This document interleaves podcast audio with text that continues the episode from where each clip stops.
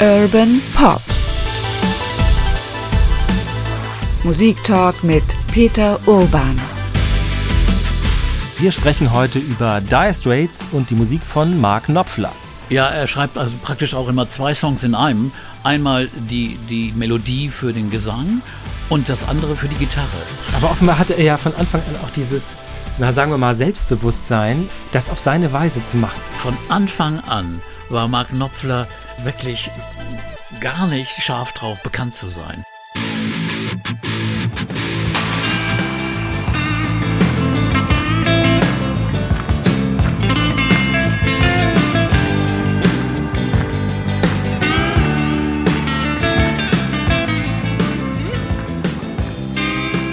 Eine Gitarre, ein Sound und fast sofort kann man erkennen, hier spielt Mark Knopfler Gitarre. Der Kopf, das Herz von Dire Straits, dazu erfolgreicher Solokünstler, Songschreiber, Produzent und Sänger.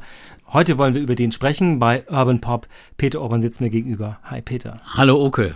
Das ist hier ein Podcast vom NDR. Ich bin Oke Bandixen aus der NDR Kulturredaktion. Ja, Peter, erstmal die Sommerpause hat ein bisschen länger gedauert dauert. Ja, unfreiwilligerweise. Äh, aber jetzt ist wieder alles okay und äh, ich bedanke mich für die vielen, vielen guten Wünsche. Das war wirklich sehr, sehr lieb und sehr, sehr nett. Ja, wir freuen uns, dass du wieder da bist. Heute wollen wir ausführlich sprechen über Mark Knopfler, über die Musik von Mark Knopfler und die Dire Straits natürlich eine der großen Bands in den 80ern und Mark Knopfler natürlich einer, der ja sofort zu erkennen ist, wenn man seine Gitarre hört, wie wir das gerade eben gemacht haben. Wieso ist er eigentlich mit seinem Sound sofort erkennbar? Hat er irgendeine eigene Einstellung an seiner Gitarre oder wie macht er das? Nee, das nicht. Es kommt schon auch auf die Gitarren an, aber bis, besonders auf seine Finger. Äh, das ist wirklich, sein Gitarrenspiel ist, ist einzigartig und er ist unfassbar virtuos. Das heißt, er ist technisch gut, er kann unheimlich schnell spielen. Aber die Erklärung ist, er benutzt Fingerpicking. Das heißt, er, er pickt die, die Seiten nicht mit einem Plektrum, wie die anderen Rockgitarristen, sondern erstens mit den Fingern und mit dem Daumen. Er spielt die Leadstimme mit dem Daumen. Und das gibt's auch beim Folkpicking, das kommt aus der Folkmusik und der Countrymusik, gibt's das eigentlich seltener, denn die meisten, die nehmen dann doch für den, für den Finger und Zeigefinger ein Plektrum und picken mit den Fingern und im Plektrum, aber der, der spielt mit dem Daumen und zwar in einer Stärke und mit einem unfassbaren Vibrato. Wie er das hinkriegt, das Vibrato macht er natürlich mit der linken Hand, das ist einzigartig. Und dann hat er noch eine Technik, das haben wir gerade auch kurz gehört, er stolpert mit, mit einer extremen Schnelligkeit äh, über die Seiten, in, in einem Takt reißt er ganz viele Töne an und äh, stottert praktisch ein bisschen mit der Gitarre und dadurch gibt es einen dramatischen Effekt auch aus der Country- und Bluegrass-Musik, aber er hat es wirklich perfektioniert. Und sein Gitarrenton ist auch wirklich erkennbar und einzigartig. Besonders natürlich auf seiner Fender Stratocaster der roten oder auf seiner Gibson. Also jeweils für äh, einen verschiedenen Song gibt's verschiedene Gitarren oder eben akustisch. Er spielt ja manche Songs, Romeo und Juliet, auf einer Stilgitarre spielt er die auf einer akustischen. Das ist auch deutlich erkennbar, aber Wichtig ist seine, seine Melodiengabe. Er, er spielt so lyrisch, so singend und äh, äh, romantisch, aber auch extrem virtuos und schnell voller Riffs, kantiger Riffs. Äh, da gibt's ja ganz, ganz berühmte, schnellere Songs, die wirklich knackige Riffs haben, die, die wirklich die Stones nicht besser machen könnten. Da ist er fast noch naja, ich will jetzt niemanden vergleichen, aber noch eindrucksvoller. Wir hören auch gleich noch ein bisschen was von, ja. von ihm, was, was er so kann, auch diese ganze Bandbreite, von der du gesprochen hast. Ich finde auch, er kann so eine, so eine Melodie so, äh, so steigen lassen. Ja, ne? das hat so eine. Das fliegt weg, ne? Ja, irre. unfassbar. Und und er ist eben, das ist echt verkannt als Komponist ein, ein Schöpfer grandioser Melodien. Er ist ein unfassbar guter Melodienschreiber äh, mit großen Motiven und, und einer filmischen Atmosphäre. Das ist also auch oft sein Geheimrezept. Und äh, dazu dann als Gegensatz, und das ist ja der Witz, ne, wie er dann singt. Der Gegensatz ist ja sein, sein, sein rauer Gesangsstil, der auch vom Blues kommt, aus der Folkmusik, äh, auch von Bob Dylan. Ich glaube, von ihm hat er auch viel gelernt. Aber das, das konterkariert das so ein bisschen und das, äh, wenn das das weich und romantisch und schön klingt und dann kommt seine Stimme, das macht dann so eine richtige Schärfe und das ist das Besondere an Dire Straits. Wir hören ein bisschen Musik, bevor wir weiter über Dire Straits und Mark Knopfler sprechen.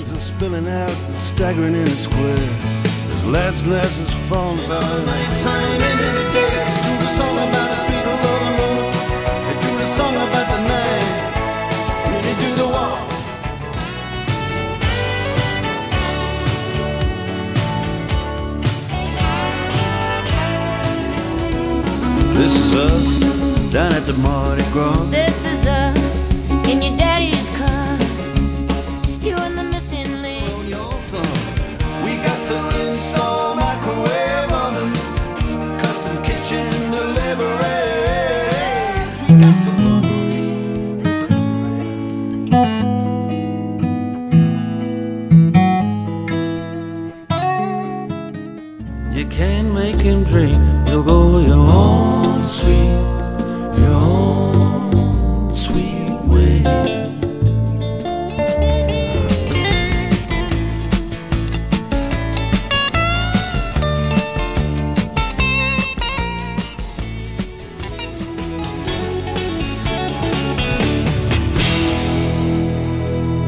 kleine Auswahl aus der ganzen Bandbreite von Mark Knopfler und den Dire Straits.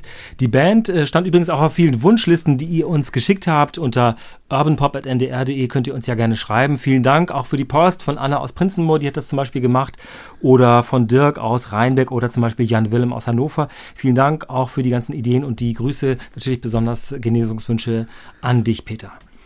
So, ja, wir fangen mal an bei Mark Knopfler. Man hört ja natürlich musikalisch, wo das ungefähr herkommt. Wo kommt denn Mark Knopfler eigentlich hier? Also aus England oder aus Schottland? Wie ist es Ja, ne, genau? geboren, geboren ist er in Glasgow, aber äh, äh, er ist dann aufgewachsen. Mit sieben sind sie nach Newcastle gezogen, der Heimatstadt der Mutter. Aber der Vater ist sehr interessant. Er ist ein äh, Emigrant aus Ungarn, der aus Ungarn fliehen musste, weil er eben äh, andere Ideen hatte in der damaligen äh, Zeit. Äh, das war noch zu Kriegszeiten. Äh, äh, Mark hat gesagt, er war ein marxistischer Atheist. Also hatte äh, intellektuell einen großen Einfluss. Aber vielleicht hatte er doch auch diese österreich-ungarische Musikseele. Denn ich meine, wenn man die Musik von seinem Sohn hört, dann, dann ist da schon eine Menge äh, Festlandeuropäisches drin. Nicht nur schottisches, irisches oder britische Folklore, sondern auch große Melodien, die vielleicht zur Klassik gehören. Also wie gesagt, ist er in der Heimat der Mutter aufgewachsen, äh, aber wie gesagt, wollte gar nicht Musiker werden. Ähm, wurde aber inspiriert vom Bruder des Vaters, vom Onkel, der war ein Pianist, Jazz und Blues und auch ein bisschen Klassik.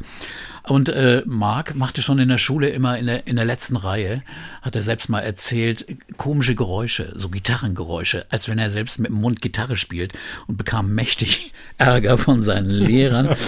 Und er hatte in seiner Freizeit, hatte immer die Nase im, im Katalog von Fender der Gitarrenfirma, weil er sie so schön fand und unbedingt spielen wollte. Er hatte Gitarre gelernt, aber die Eltern hatten nicht genug Geld für die rote Fender Stratocaster, die Also er eine sehr teure Gitarre. die teure, die er im Schaufenster immer sah, sondern er krieg, bekam dann eine Höfner, eine deutsche Gitarre, auch berühmt, auch wegen Beatles, die haben Der ja Höfner einen Bass, ja, genau, ja. Aber auch die Gitarren waren dann ein bisschen günstiger und insofern die bekam er.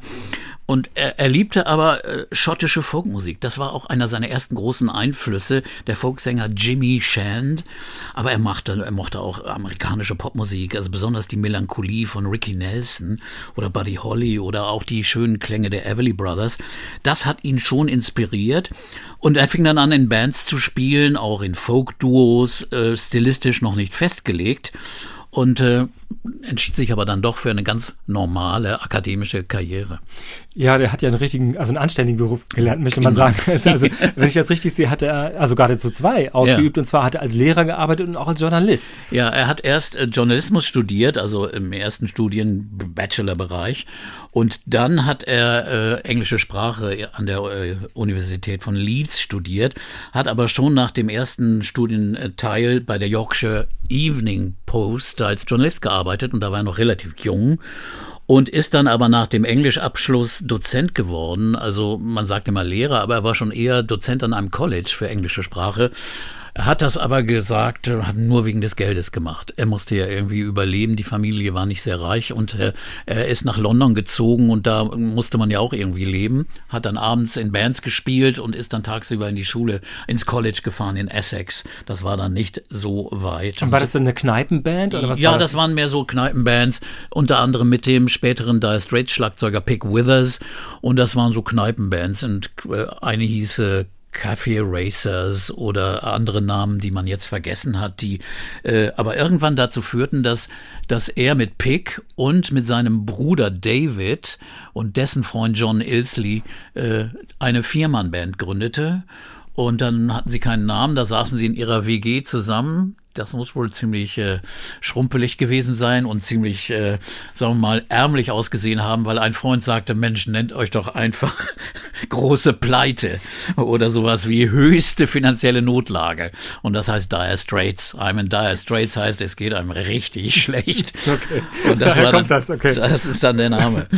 Okay, und äh, das ist natürlich, klingt natürlich wie so eine, wie so eine Märchenzauberformel, zwei, zwei Brüder und zwei Freunde. Das klingt so ein bisschen wie die, die vier Musketiere äh, musikalisch gesehen.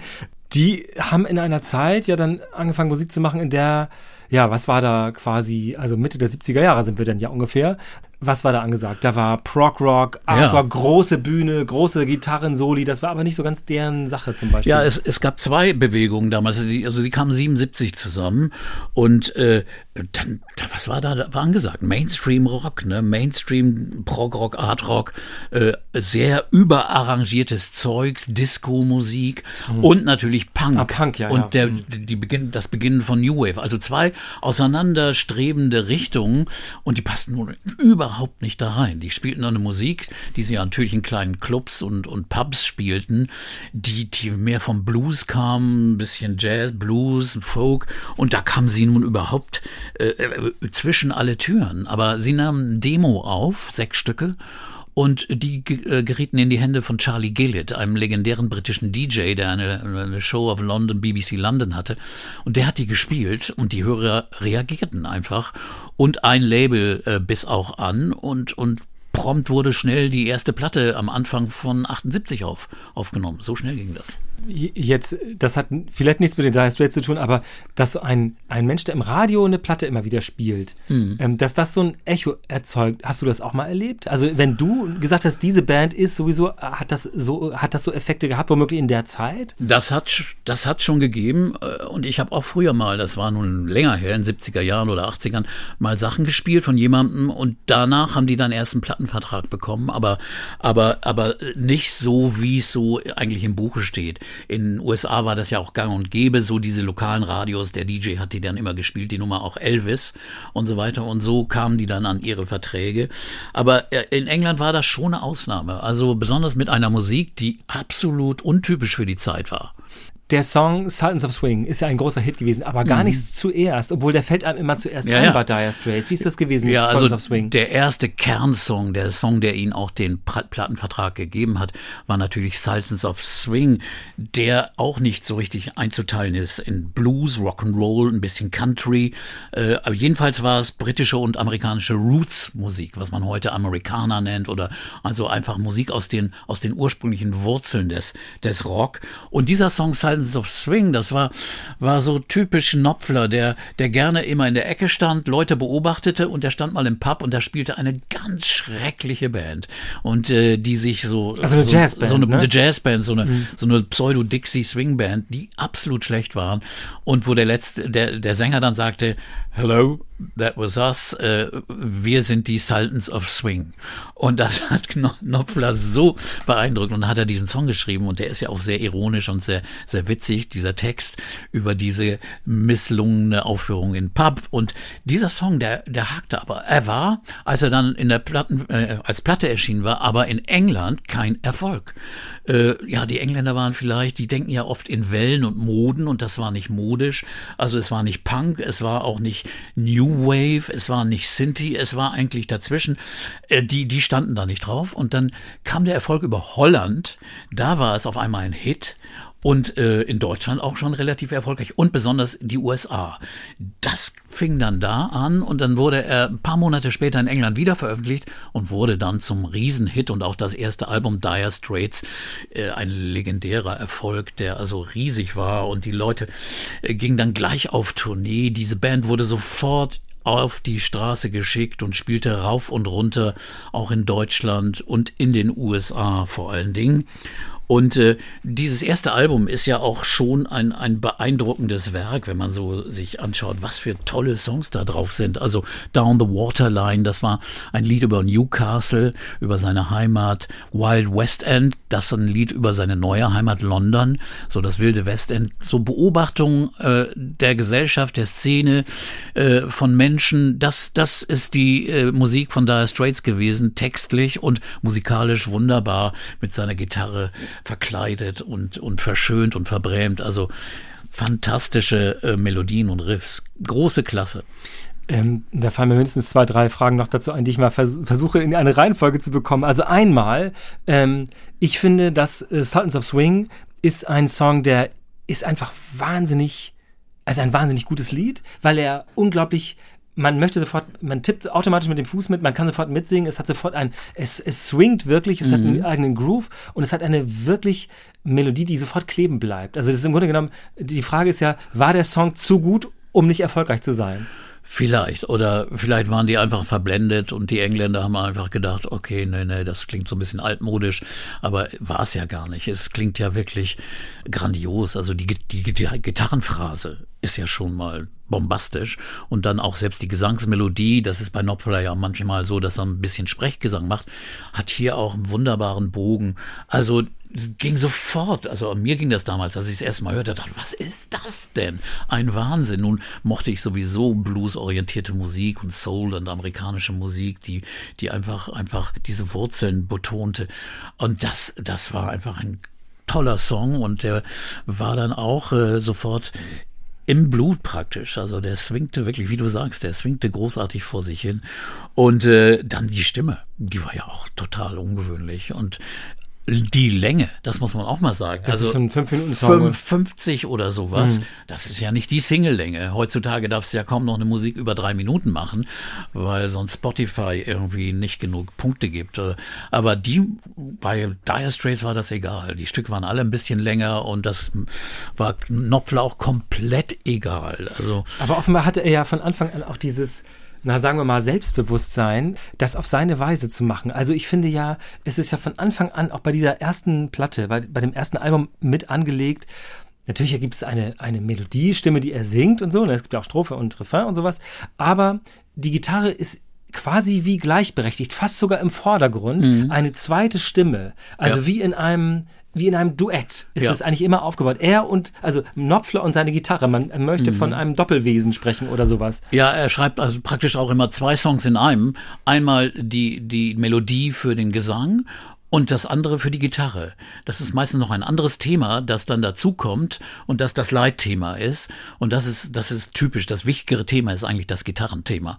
Und das ist bei, bei ganz vielen Songs von, von Mark Knopfler, äh, besonders bei den Balladen so, äh, bei den schnelleren Rocknummern, da ist manchmal ein Riff, das das Dominante ist und dazu eine Melodie. Aber das ist sehr, sehr auffällig, wirklich. Und, und äh, was man dann schon erwähnen muss, dass die Band schnell äh, auf Tour war, schnell in Amerika war, weil der Erfolg dort auch sehr groß, sehr groß war. Und da gab es ja eine legendäre Begegnung. Sie spielten im Roxy in Los Angeles und äh, sechs Abende. Und an einem Abend war Bob Dylan da mit seinem Produzenten Jerry Wexler und äh, Dylan hörte den, Knopfler dachte, oh mein Gott, und hat den sofort eingeladen für seine Plattenproduktion für das Album Slow Train Coming. Und während der Tour ging also Knopfler ins Studio und nahm die Gitarrenparts für das Album auf und war am Anfang verwirrt, weil äh, das war das erste Album der christlichen Phase, des äh, erweckten Christen Bob Dylan. Und Knopfler sch schrieb noch an seinen Manager, der diese ganzen Songs, die reden ja nur von Gott. Das ist ja alles ganz schrecklich. Und der, der, der Produzent Jerry Wexler, dem war auch nicht klar. Das war der Mann, der Aretha Franklin groß gemacht hatte. Dem war auch nicht klar, worum es hier eigentlich geht, dass, dass Dylan da praktisch eine religiöse Platte machte. Aber egal. Aber die Platte ist übrigens auch ganz gut, finde Ist ich. schön, ja, weil Knopfler spielt wunderbar drauf und das war der Start der Verbindung. Später hat dann äh, Knopfler sogar ein Album Infidels für Dylan produziert. Übrigens das erste Album nach der christlichen Phase. Da sind die Erweckung wieder zum Das war die Erlösung. die Erlösung ins Weltliche, die hat Mark Knopfler als Produzent 83 dann produziert sogar. Also das war schon eine wichtige Begegnung. Und äh, ja, aber trotzdem, eins muss man schon mal betonen, von Anfang an war Mark Knopfler äh, äh, wirklich gar nicht scharf drauf, bekannt zu sein, ein Star zu sein. Ihm war das alles ungeheuerlich fremd. Er sagte, er, er konnte sich nie damit anfreunden, eine bekannte Persönlichkeit zu sein und erkannt zu werden. Er mochte das überhaupt nicht und deswegen mochte er eigentlich diesen ganzen Rummel von Promotion und auf Tournee sein gar nicht. Es war aber das Thema. Sie mussten ständig auf Tour gehen, hatten dauernd Presse um sich rum und er äh, war ja auch nicht so der Typ eines Stars. Also er sah schon aus wie so ein ganz normaler Gitarrist, der so irgendwo im Pub spielt. Es gibt eine Aufnahme im Rockpalast, die kann man sich immer noch in der ARD Audiothek anschauen, äh, wo er da steht im Tanktop mit bloßen Ärmchen und, und, und die Haare gehen auch schon so, weit zurück und da steht er, aber spielt wie ein Gott und singt auch wie ein Gott und hat so, ein- so ein bisschen schalkigen Humor. Aber, aber er ist einfach kein Star. Ne? Die Band wurde ja relativ schnell immer bekannter und auch immer größer. Also er wurde, ob er wollte oder nicht, er Mhm. Ja, wurde ja. ein sehr bekannter Mann, oder? Aber er hat dann immer schon gesagt, sein Glück ist es und seine Rettung ist gewesen, dass er schon 29 war, als die Band bekannt wurde. Und er war schon, sagen wir mal, gereift. Er hatte schon alles Mögliche gelebt. Er hatte schon in einem Job gearbeitet oder in zwei Jobs sogar. Und während die anderen Musiker waren eher davon beeinflusst, so sein Bruder, der jünger war und die anderen, während er selbst, er ging nicht gerne auf Partys, er schrieb lieber Songs, er wollte keinen Starrummel, er fand es furchtbar. Und er hat gesagt, äh, äh, dieser Starrummel hat viele junge Musiker kaputt gemacht. Und deswegen Alkohol, Drogen, diese Dinge, die haben, haben Mark Knopfler nie so beschäftigt, dass das ein Problem geworden wäre. Und äh, das ist also ganz wesentlich. Und das ist bei ihm wirklich erhalten geblieben. Und das ist über die gesamte Karriere, denn Dire Straits wurden ja wirklich die größte Band der 80er Jahre, ist immer gleich geblieben. Er hat's gehasst, bekannt zu sein und ein Star zu sein und dieses Leben so zu führen. Er sagt, die Zeiten werden immer schlimmer. Heutzutage wollen die Leute nur noch bekannt sein, äh, egal wie. Wir wollten einfach tolle Musik machen. Und er, er fand Erfolg schön, aber Erfolg bedeutete für ihn, eine nächste schöne Gitarre zu kaufen und ein tolles, teures m, äh, Bike, Motorbike, denn er war äh, leidenschaftlicher Motorradfahrer, es hat sich einmal auch furchtbar auf die Klappe gelegt und äh, hat darüber auch ein paar zynische Songs geschrieben, sich die Rippen gebrochen, aber er, er, er wollte sagen, ja, Geld ist schön, aber Geld ist schön, um weiter Musik zu machen, Gitarren zu kaufen, vielleicht Autos oder, oder Motorräder, aber nicht, um im Mittelpunkt zu stehen und auf dem roten Teppich rumzuturnen. Dann hören wir mal ein bisschen von der schönen Musik. Das ist Urban Pop Musik Talk mit Peter Urban. Heute geht es bei uns um Mark Knopfler und die Dire Straits.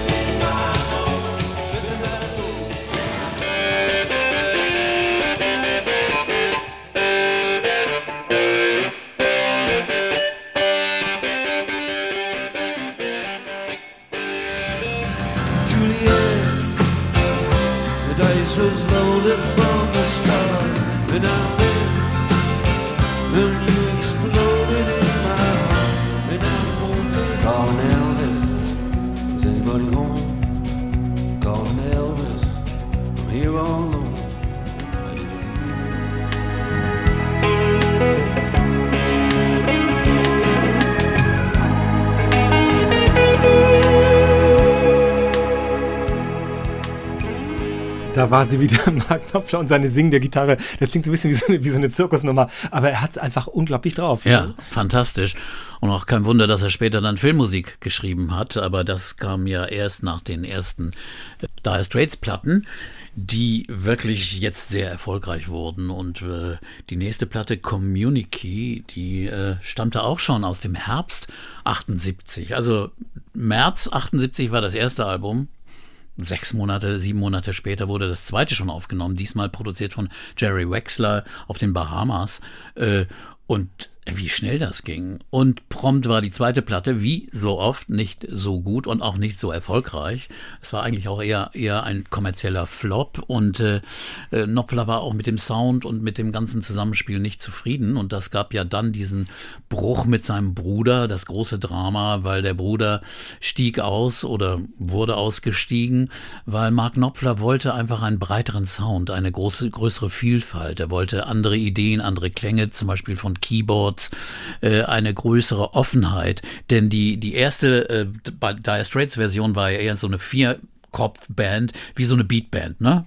Bass, Schlagzeug, Gitarre, noch eine Gitarre. Und äh, das wollte er aufbrechen. Er wollte also mehr. Er wollte, wie er sagte, bleibende Werke schaffen. Er hatte echt so, einen so einen fast akademischen Anspruch. Er wollte also wirklich was Besonderes machen und hat die Band also schon damals wie ein Bandleader in die Pflicht genommen und hat gesagt, wir fahren jetzt nach New York in die Power Station, berühmtes Studio und nehmen das nächste Album auf, Making Movies. Hieß das und äh, da sind so, solche Klassiker drauf und das ist dann ein deutlicher, deutlicher Fortschritt im Sound oder auch in der Qualität der Songs. Und äh, besonders auffällig, das will ich noch eben sagen, okay, ist, ist die Beigabe von Bruce Springsteens Pianist, Roy Bitton, der hier als Gast mitspielt und das deutliche Anklänge an den Springsteen-Sound bringt. Allein durch die Art, wie der Klavier spielt. Das gibt wunderbare Momente auf diesem Album, das man sich unbedingt nochmal wieder anhören sollte. Großes Album. Er hat es ja offenbar dann auch vermocht, sein eigenes Songschreibertum kritisch zu beäugen. Also sozusagen nicht nur jetzt die Produktionsbedingungen irgendwie auf andere Füße zu stellen, sondern auch so ein, für so eine Kontinuität beim Songwriting zu sorgen. Also das spricht ja schon mal nicht dafür, dass er, hm, na sagen wir mal, Minderwertigkeitskomplex hat. Der muss schon wissen, was er an sich hat, oder? Ja, das, das hat er unbedingt. Er weiß sehr genau, was er will. Das hat er immer bewiesen. Also genau wie er was, er probiert lange aus. Er probiert wochenlang manchmal, welche Gitarre er nehmen soll. Aber dann kommt genau das richtige, der richtige Moment und äh, die richtige Phrase dazu. Er fummelt viel, er arbeitet einfach viel. Er hat, sagen wir mal, er sagt es immer, I've got this Northern English Work Ethic. Also, er, er, also die Nordengländer arbeiten eigentlich mehr als diese da im Süden da, die Londoner, äh, die feiern mehr. Und das, deswegen hat er immer gesagt, er ist, er ist jemand, der, der arbeitet und äh, weiß aber auch oft, was er will und hat eigentlich von Anfang an äh, war das sein Solo-Projekt, diese Band. Also das muss man schon mal sagen. Die anderen Musiker waren dann eher austauschbar und äh, haben, haben auch neue Mitglieder bekommen, wie den Keyboarder Alan Clark oder später Guy Fletcher. Das sind dann Musiker, die, die wirklich für, für musikalische Breite auch gesorgt haben. Und äh, während die, die Begleitgitarristen, also es gab immer einen Rhythmusgitarristen, die waren eher austauschbar. Und der Schlagzeuger auch. Also insofern, das äh, waren praktisch nur noch der Bassist John Ilsley und, und Mark Knopf, Knopfler, die man sagt immer, Deutschland sagen sie immer, machen wir nochmal Knopfler, aber er ist wirklich Knopfler. Äh, das K bleibt weg. Obwohl, ehrlich gesagt, der Ungar, der Vater, Erwin, kann wahrscheinlich eher Knopfler ja, geheißen Vermutlich haben. hat er Knopfler geheißen, genau. Dann hören wir mal ein bisschen Musik aus diesem gelungenen Album. Aber vorher habe ich noch eine Frage. Und zwar hat er sich eigentlich mit seinem Bruder wieder vertragen. Das wüsste ich schon gerne. Weißt du das Ich, womöglich? glaub, ich glaube nicht. Also ich habe so. ich hab viele Interviews gelesen und so und es gibt da keine, keine Hinweise, dass sie sich wieder groß vertragen hätten. Es war da sehr viel Frust und äh, selbst zur äh, Verleihung der, der Würde des, der Rock'n'Roll Hall of Fame, sie wurden 2018 aufgenommen, äh, ist Knopfler nicht gefahren, aber sein Bruder auch nicht. Nur äh, drei andere Ex-Mitglieder sind hingefahren. Also Knopfler legt auf solche Sachen auch keine, keinen Wert. Und Reunions später sowieso auch nicht. Ich weiß nicht, ob es privat dann doch wieder einen Kontakt gibt, das kann ich nicht sagen, aber musikalisch gab es schon eine Menge Frust, glaube ich. He's underneath the window. She's singing, Leila, my boyfriend's back. You shouldn't come around. Urban Pop Musik Talk mit Peter Urban. Wir hören Musik heute von Mark Knopfler und Dire Straits und sprechen natürlich auch darüber. Ja, die Dire Straits wurden dann relativ schnell eine relativ, nicht nur relativ, eine sehr, sehr große, erfolgreiche ja, Band wie vielleicht damals vergleichbar, ich weiß gar nicht, mit wem kann man, mit Genesis vielleicht vergleichen damals? Ja, oder, oder Pink Floyd, ich weiß es Auf nicht. jeden Fall große Hallen, ja, größer Stadien. als U2. Die waren ja noch am Anfang geradezu. Ja, ne? genau, die waren noch zu jung, aber die, der Ruf ist wirklich der, dass sie die erfolgreichste Band der 80er Jahre wurden, auch verkaufstechnisch, haben 120 Millionen Platten verkauft und äh, äh, haben, haben weitaus größere Erfolge als viel bekanntere Namen eigentlich bekommen und äh, Tourneen durch die ganze Welt. Das war ja ein Phänomen von Dire Straits, dass sie weltweit erfolgreich waren. Deswegen dauerten die Tourneen auch so lang, meistens 12 bis 15 Monate, was die Band am Ende auch kaputt gemacht hat. Das äh, war also was, was Knopfler überhaupt nicht mochte. Dauernd unterwegs sein, weg von zu Hause, machte auch seine Ehen kaputt, er hatte drei an der Zahl. Und äh, das war eigentlich eine, eine Sache. Aber das war das eben. Du nimmst ein Album auf, du machst Promotion und dann gehst du auf Tournee mit dem Album. Und so ging es dann auch bei dem nächsten Album, Love Over Gold, das ist im Jahr 82 dann produziert worden. Und äh, natürlich war Knopfler auch immer der mit den Plattenfirmen im Disput war, weil die wollten natürlich immer Singles und Sachen, die sich gut verkauften ja. und Hits. Und Knopfler, der war immer jemand, ja, boah, okay, ich mach das, aber ich schreibe jetzt nicht unbedingt für eine Single, sondern ich schreibe einfach was. Und bei Love Over Gold, da machte er es wirklich dann besonders krass, äh, seine Unzufriedenheit mit der Größe des Erfolgs und dem Plattenbusiness, äh, äh, die äh, zeigte sich dann darin, dass er noch längere Songs schrieb. Da ist ein Song drauf, Telegraph Low Road, 14 Minuten lang. Das war schon ungewöhnlich. Das ist ungewöhnlich. für eine Rockband. Das ist schon mal echt fast die halbe Plattenseite. Ne? Ja, und das war, hatte schon klassische oder Jazz-Ausmaße. Das Thema war auch noch technischer Fortschritt. Er hatte sich da angelehnt an einen Roman von Knut Hamson, Segen der Erde. Da geht es um den Gegensatz Stadt und Land und die, die Zivilisation, die Entwicklung und solche Themen. Das in einem Song ist ja auch, auch nicht unbedingt Aber so ist ja auch offenbar ein, ein, ein sehr gebildeter Mann, offenbar. Offensichtlich, ja.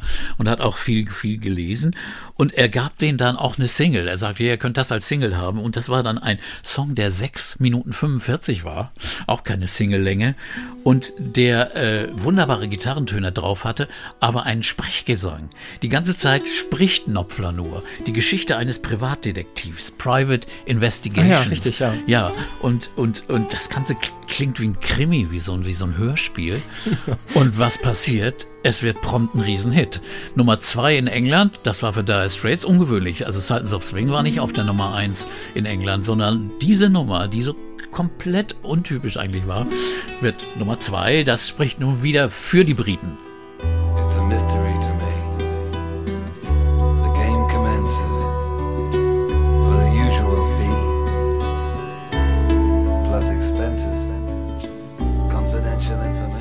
Ja, aber die, offenbar war es ja vorher so, dass Dire Straits weltweit großen, großen Erfolg hatte, auch in Deutschland natürlich. Aber in England waren sie, waren sie nicht cool genug?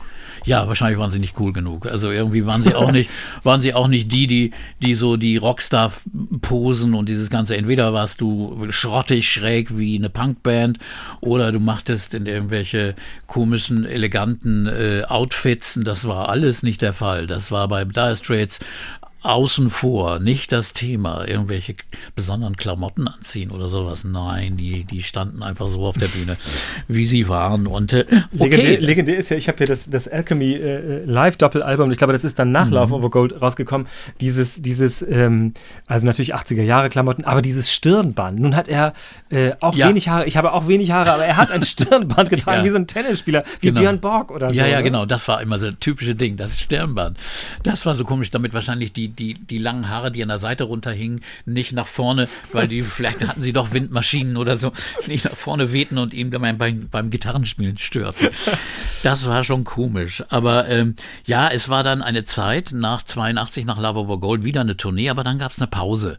Und in der Pause war der fleißige äh, Akademiker Mark Knopfler wieder äh, aktiv. Er produzierte Bob Dylan, er pro- produzierte die sehr, sehr interessante Band Aztec Camera, deren zweites Album hat er produziert. Und er nahm schon erste Soundtracks auf für Local Hero und für Cal. Das waren zwei wirklich spannende Filme und er hat wirklich wunderbare Musik gemacht. Das war alles so 83, 84, muss auch wirklich eine Menge Energie und Zeit gekostet haben. Und erst 85 kam er dann wieder drauf, ja, lass uns mal ein Dire Straits Album aufnehmen. Ich habe Songs geschrieben, lass uns mal äh, ins Studio gehen. Und das Studio war diesmal in der Karibik auf Montserrat. Da hatte George Martin, der Beatles-Produzent, ein Air-Studio, so hieß seine Marke Air, äh, gebaut und äh, ein legendäres Studio, wo also wirklich alle aufgenommen haben, von Stevie Wonder, Paul McCartney und Jagger und alle.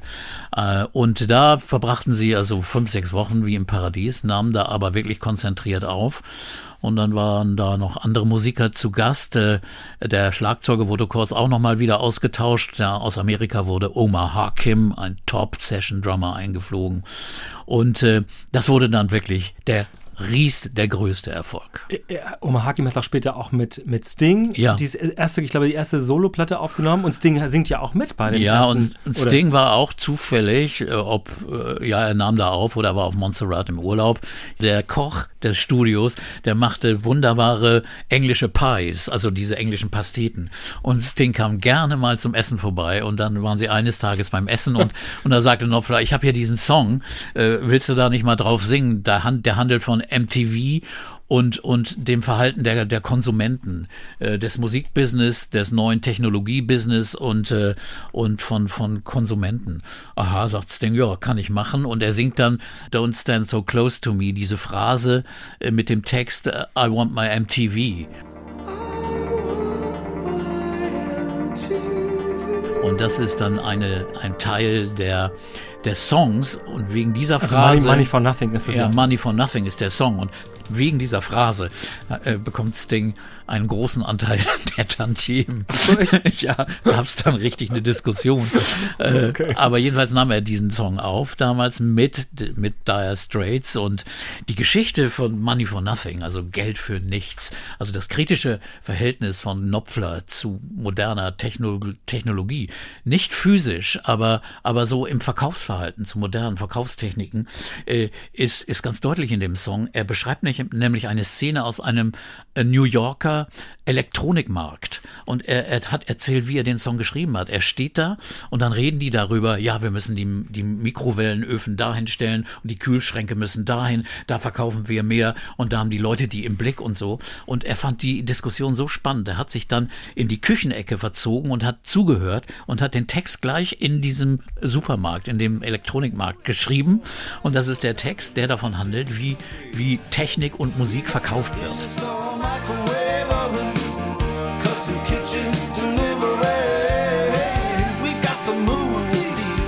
Ja, aber das, das Verrückte ist ja, dass dieser Song, also das ist das Album Brothers in Arms, was da Ja. entstanden ist, äh, auch sehr, sehr berühmt. Also ich glaube sogar das erfolgreichste Das später. größte, das erfolgreichste, bei weitem erfolgreichste Album von Dire Straits, äh, ich weiß nicht wie viel, 30 Millionen Mal verkauft und äh, ist, ist also ein internationaler Bombenerfolg gewesen, überall Nummer eins und ja, das war natürlich auch Verdienst dieser großen Songs, die da drauf sind, aber auch der Tatsache, wie das klang, denn der Knopfler, äh, so, so kritisch er äh, über die mo- moderne Zivilisation dachte, technisch war er up to, äh, äh, up to the state. Also er, er wollte unbedingt das modernste und Beste machen. Und damals äh, wurde ja die digitale äh, Musikaufnahme erfunden. Brothers in Arms ist eines der ersten Alben, das komplett voll digital aufgenommen wurde, auf speziell herangeschafften, in die Karibik geflogenen Aufnahmegeräten, die dann den Berg da hochgeschafft werden mussten und die das Album digital aufnahmen und dann als CD veröffentlicht wurden und als vollkommen digitale CD. Es ist auch das erste große äh, digitale CD-Album, verkaufte mehr als die Vinylpressung und äh, gilt praktisch als der Durchbruch für die CD. Eine Zeit lang hat dann einer der Plattenfirma äh, Manager erzählt, mussten sie alle CD-Fabriken in der Welt damit beauftragen, diese CDs zu pressen, weil die Nachfrage so groß war nach dieser CD. Also überall in der Welt wurden diese CDs gepresst, weil, weil keine Kapazitäten in England oder in Europa mehr waren. Und es klingt auch wirklich unglaublich rein und klar und schön, äh, wenn es speziell eben dafür aufgenommen ist. Und dieses CD-Album ist das erste, das DDD ist, also digital aufgenommen, digital gemischt, digital gemastert. Und äh, während andere Platten ja noch äh, analog aufgenommen wurden und dann auch auf CD gepresst. Und das klingt meistens nicht so gut. Ähm, das, das Verrückte ist ja in der Tat, wenn du siehst, also dass, dass Mark Knopfler ja eigentlich, hm, na sagen wir mal, eher ein ja, konservativer, traditionell musikalisch denkender Mensch ist oder auch diese Einflüsse mit dabei hat. Die Aufnahmetechnik und dann kommt ja auch noch das Video dazu. Das ja auch, also ihr sagt ja, I, Want My MTV, singt ja Sting bekanntermaßen und man hört es ja auch nach wie vor, also seine Stimme ist ja sehr gut zu erkennen. Aber die Videos waren damals ja eine ganz große, wichtige Sache, auch um ein Lied zum Erfolg zu bringen. Ist der Song auch toll, Money for Nothing. Aber Mhm. dieses Video ist ein, ein, ja, was ist das? Comic, ein Comic-Video. Ja, ja, das ist eine Pioniertat, denn es ist das erste computeranimierte äh, Video. Also der erste, das damals war Computeranimation äh, komplett am Anfang und das ist wirklich das erste äh, computeranimierte Werk, das also deswegen auch so bekannt war und so überall gespielt wurde. Und es war gerade der Beginn von MTV in Europa und dieses Stück wurde als erstes Stück auf MTV gespielt und lief rauf und runter, weil das Video auch so bahnbrechend neu war. Und man sieht da, ich erinnere mich daran, man sieht da auch ähm, so, äh, so Leute, die eben so ähm, Fernseher stapeln oder so Ja. Mikrowellen aufeinander, also so, Ja. so wie Möbelpacker oder sowas in der Art. Die, die stapeln das irgendwo. Hier war es nur eine tolle Idee, weil erstens die Band sich nicht so eignete und auch Knopfler nicht, um irgendwas darzustellen. Also er, er hätte ja nie tanzen können oder er hätte ja nie irgendwas spielen können in einer, in einer Schauspielrolle in einem Video. Also dann ist dieses eine Animation genau das Richtige. Und man sah auch in der Animation die Musiker, also so animierte Musiker, die, das war nun der Band nachempfunden. Also das wurde genau äh, irgendwie abgefilmt und dann äh, genauso animiert, wie die Band sich bewegt. Und insofern war das, war das auch für die Band, glaube ich, ein, ein gutes Verkaufsvehikel, weil er eröffnete ihnen auch, glaube ich, ein anderes Publikum, das damals auch jünger war und das die, ein Publikum, das Dire Straits gar nicht so unbedingt kannte und über MTV dann auf einmal äh, das zu sehen bekam. Und Money for Nothing, muss man sagen, ist ja auch ein sehr attraktiver, schneller Rocksong, der mit der singenden Gitarre von Mark nicht so viel zu tun hat, sondern eher mit diesem Gibson-Riff, das er da spielt, äh, das prägnant für diesen Also Song ist. eckig wirkt es ja. Genau. Das also, ja. Und äh, ja, das sind so die zwei äh, Stilrichtungen, die Dire Straits und äh, immer und auch Knopfler später immer bewegt haben. Also ein paar rockigere Songs oder ein paar bluesigere Songs, die die auf der Bluesbasis sind oder eben diese breiten, schönen, wunderbaren Balladen äh, oder die Songs, die auch mit einem Groove, leicht auch mit einem Reggae Groove oder einem Funk Groove äh, versehen sind.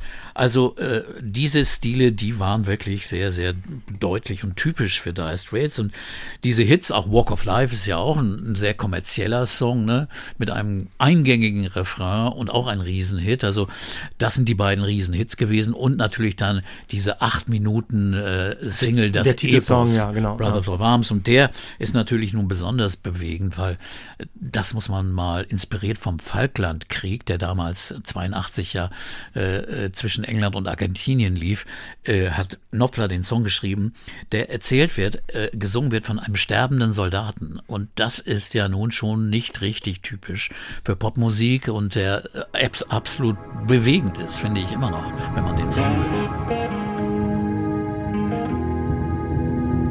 Mark Knopfler hat dann danach Dire Straits noch nicht ganz beendet, aber ich habe immer so das Gefühl, wenn ich auf diese Diskografie gucke, er war mit dem Kopf schon ein bisschen woanders irgendwie. Der hatte immer irgendwie auch ähm, andere Sachen machen wollen. Es kam dann noch ein Album, das hieß äh, On Every Street. Das kam aber viel später, weil wirklich er er hatte die Band praktisch in den Ruhestand geschickt. Er hatte gesagt, nee, ich habe keine Lust mehr. Äh, Nach der Tournee für Brothers of Arms, die war äh, 85, die Tournee, und da drin lag auch der Auftritt beim Live Aid Konzert. Und das ist eine besonders lustige Geschichte, denn sie waren gebucht, Dire Straits sechsmal in der Wembley Arena zu spielen. Genau in der Woche, wo, wo, wo Live Aid war. Und da sagt Knopfler, das machen wir trotzdem.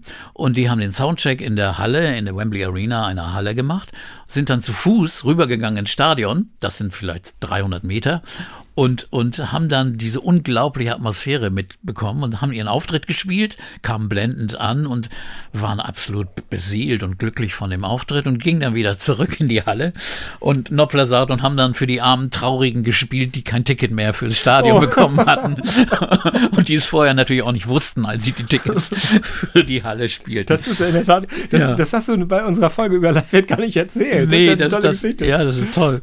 Und die Tournee ging natürlich noch länger weiter und irgendwann im Herbst oder äh, ja, im Herbst 85 sagte Knopfler dann nach der Tournee, nee, ich kann das jetzt nicht mehr, wir sind zu groß geworden, dieser ganze Rummel, dieses, diese, diese Dimensionen, die wir da auf der Bühne und in den Stadien und Hallen äh, äh, veranstalten, sind mir zu groß. Ich brauche eine Pause, ich möchte was anderes machen. Und das war die erste Trennung. Also damals, damit war die Band eigentlich zu Ende. Und ähm, denn er, die war wirklich die größte Rockband der 80er Jahre. Und äh, er hat gesagt, nee, ich mache keine Reunion, machte sie aber dann doch 91. Das sind sechs Jahre später.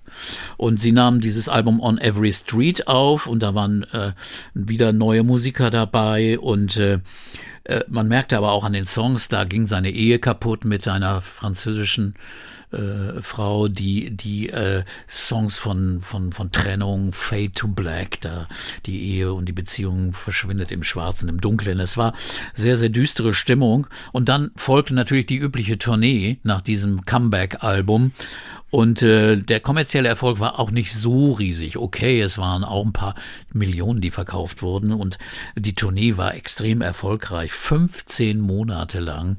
Und Noppler sagt, wir, wir wurden immer größer, weil wir hatten nicht nur eine Bühne, sondern wir hatten drei Bühnen, die um die Welt reisten. Das heißt, so dass wir, wenn wir in Südamerika spielten, hatten wir da eine Bühne, eine Bühne war in Europa, eine Bühne irgendwo in Asien, dass sie nicht immer alles rumfliegen mussten, sondern dass die Bühnen da waren. Er sagt, das war schon vollkommen verrückt und das hat ihn wahnsinnig gemacht und er brauchte, sagt er nachher, zwei Jahre, um sich davon zu erholen. Er war auch psychisch echt am Ende.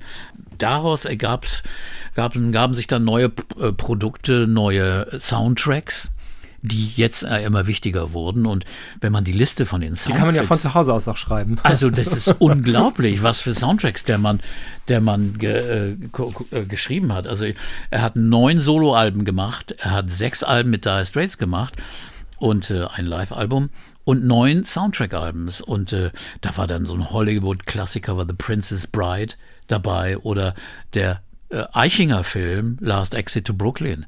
Eine, eine Orchestermusik, die er da geschrieben hat. Bombastisch, großartig.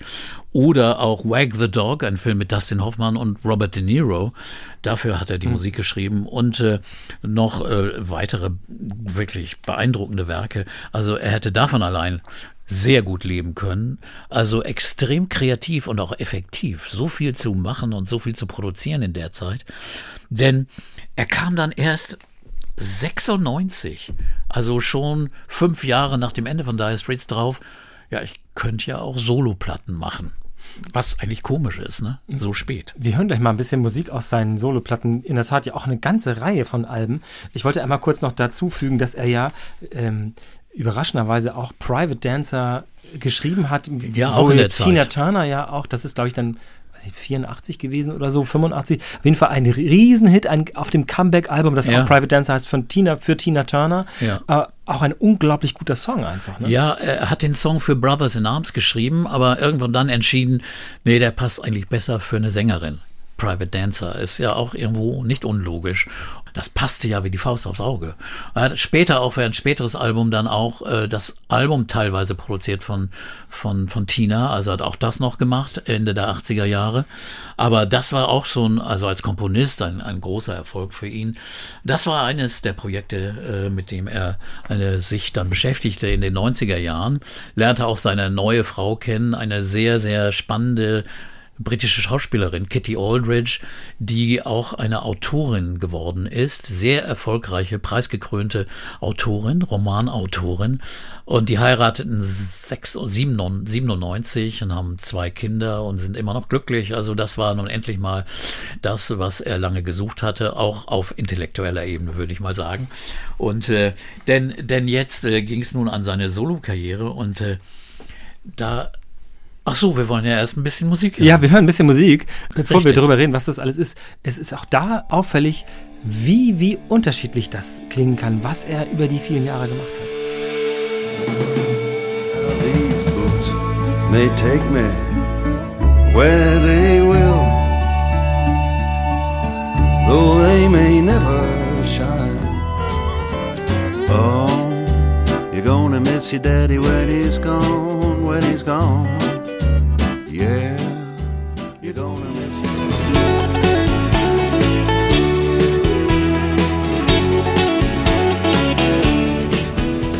Rudiger stands in the rain and the snow.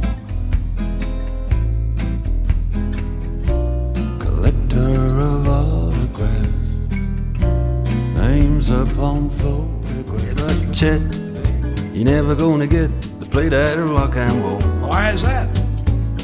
Kind of country. Oh, just a little bit old. That hurts.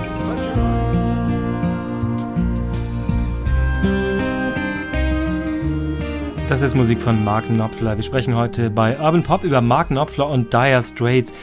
Ja, und ähm, ich habe hier ein Zitat, das passt, finde ich, zu dieser Musik.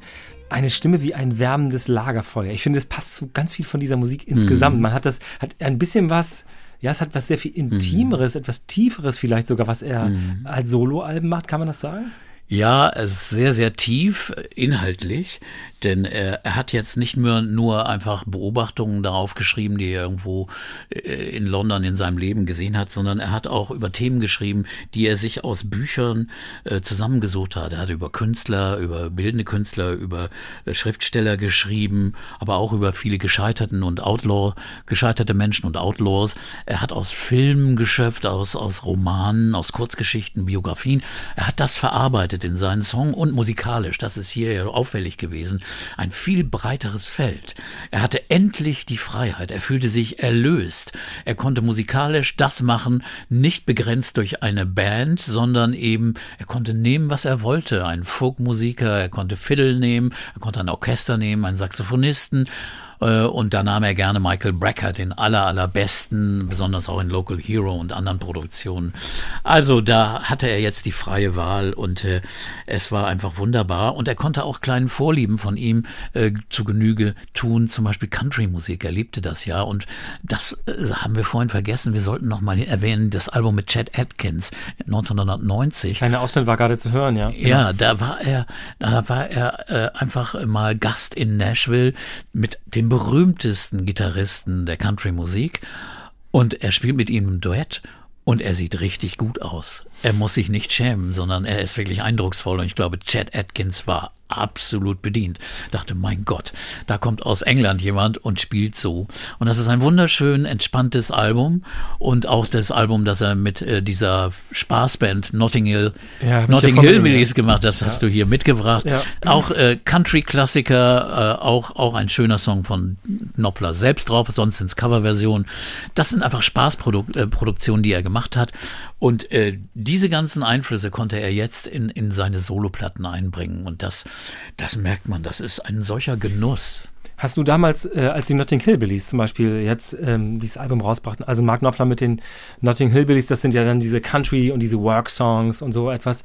Hast du gesagt, was macht er jetzt denn oder wie hast du das damals erlebt? Nein, ich fand das komplett logisch, weil vorher ja auch schon mal Anklänge aus Country-Ecken kamen. Bei, bei, auch bei Dire Straits gab schon sowas und insofern war das nicht überraschend und äh, es war einfach seine, seine Liebe. Er liebte diese Musik und, und er hat der einfach zu Genüge getan und ich finde, das ist großartig und äh, ich habe auch lange diese Soloalben nicht gehört und wenn man die jetzt wieder hört, das ist so ein musikalischer und auch inhaltlicher Genuss, äh, grandios und äh, das ist auch so, dass er endlich mal ruht in sich. Also er hat das Tempo, das hast du auch mal gesagt, rausgenommen.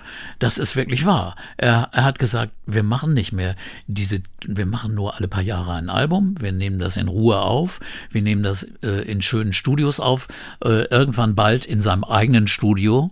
British Grove heißt das, also britischer Wald. Und äh, hat ein, ein, ein, ein großartiges Studio gebaut, das also schon große Auszeichnungen bekommen hat.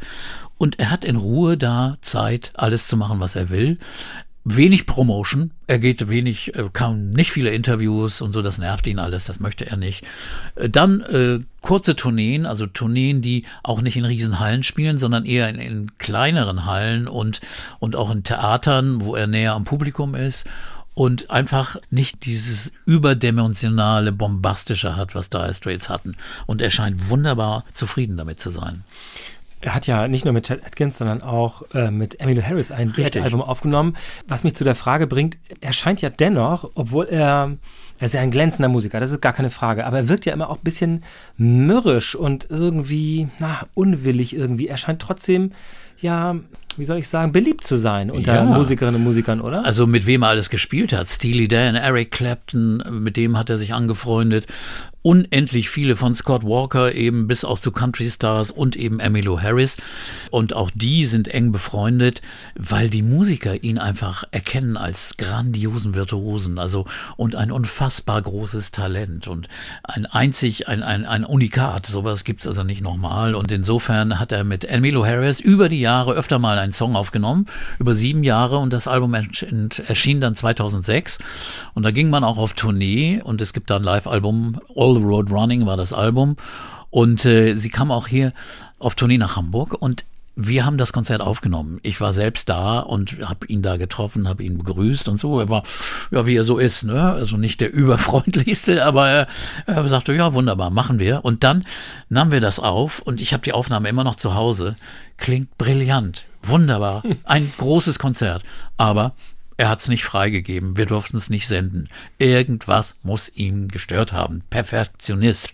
Irgendwas, vielleicht war ein Gitarrenton schief oder war die Stimme irgendwo nicht so, wie er es wollte.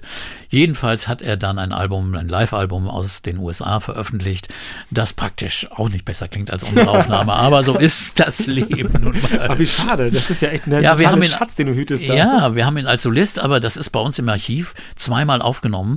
Einmal im Stadtpark, einmal noch woanders. Äh, mit seinen Solo-Bands, mit Saxophonist, mit großer Besetzung, mit zehn Mann-Bands. Wunderbare Konzerte, aber leider laufen die Rechte für die Sendefähigkeit immer nach drei bis vier Jahren aus. Das heißt, die liegen im Archiv und können nicht mehr gesendet werden. Äh, es, es beißt mich, sie wirklich rauszuholen und einfach so zu senden. Ja, hm. ne? Aber rechtlich sicherlich Schwierige Sache, ja. bei Knopfler würde ich sagen, ein Problem. ja, das würde ich auch mal so sagen, das stimmt. Ich finde, wir sollten bei einem Album mal bei Sailing to Philadelphia auf den Titelsong gehen. To make my mark upon the earth. Das ist ein Duett mit James Taylor. Auf der Platte singt auch noch Van Morrison mit, also äh, nur vom Feinsten. Stargazer am I. Und Sailing to Philadelphia handelt nach einem Roman von Thomas Pynchon, einen sehr bekannten Roman, über die britischen Landvermesser äh, Mason und Dixon, die nach äh, Amerika geflogen, also geflogen, gesegelt sind damals, um die, die Grenze zwischen den Süd- und den Nordstaaten festzulegen. To Philadelphia. Das letzte, was wir von Mark Knopfler bisher gehört haben, ist Down the Road Wherever. Das ist das letzte Soloalbum. Ja, bis jetzt. 2018 kam das raus. Die Tournee musste dann aber abgebrochen werden äh, wegen Corona. Also die sollte noch länger laufen.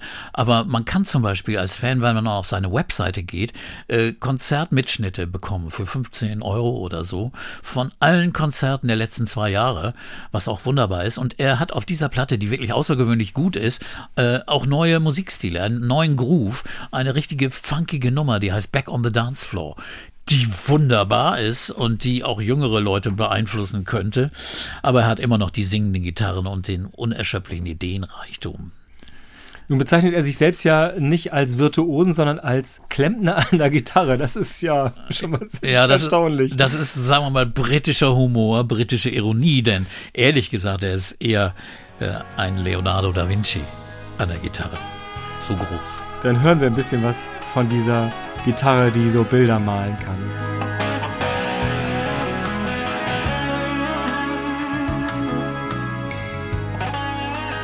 Das war unser Podcast für heute über Mark Knopfler und Dire Straits, Urban Pop Musik Talk mit Peter Orban.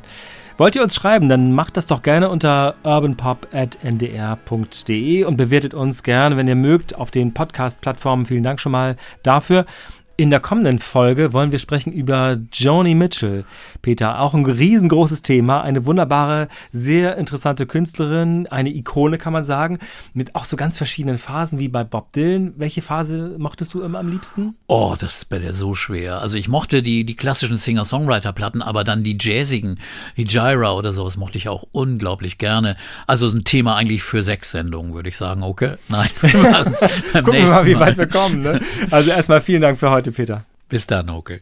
Das ist hier ein Podcast vom NDR. Ich bin Oke Bannixen aus der NDR Kulturredaktion.